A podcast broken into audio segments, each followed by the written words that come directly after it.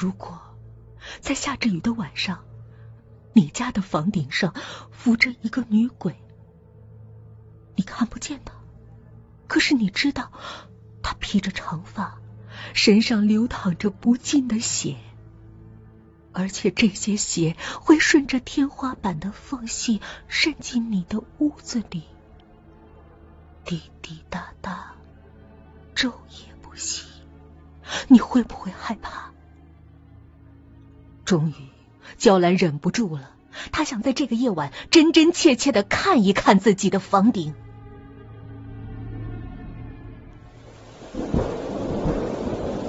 外面的雨很大，路上只有娇兰一个人。娇兰的手电在雨里开了一条明晃晃的路，刷刷的雨映在这条路上。除此之外。什么都看不到。娇兰努力的让手电不要照得太远，因为他怕在黑暗里突然看见什么。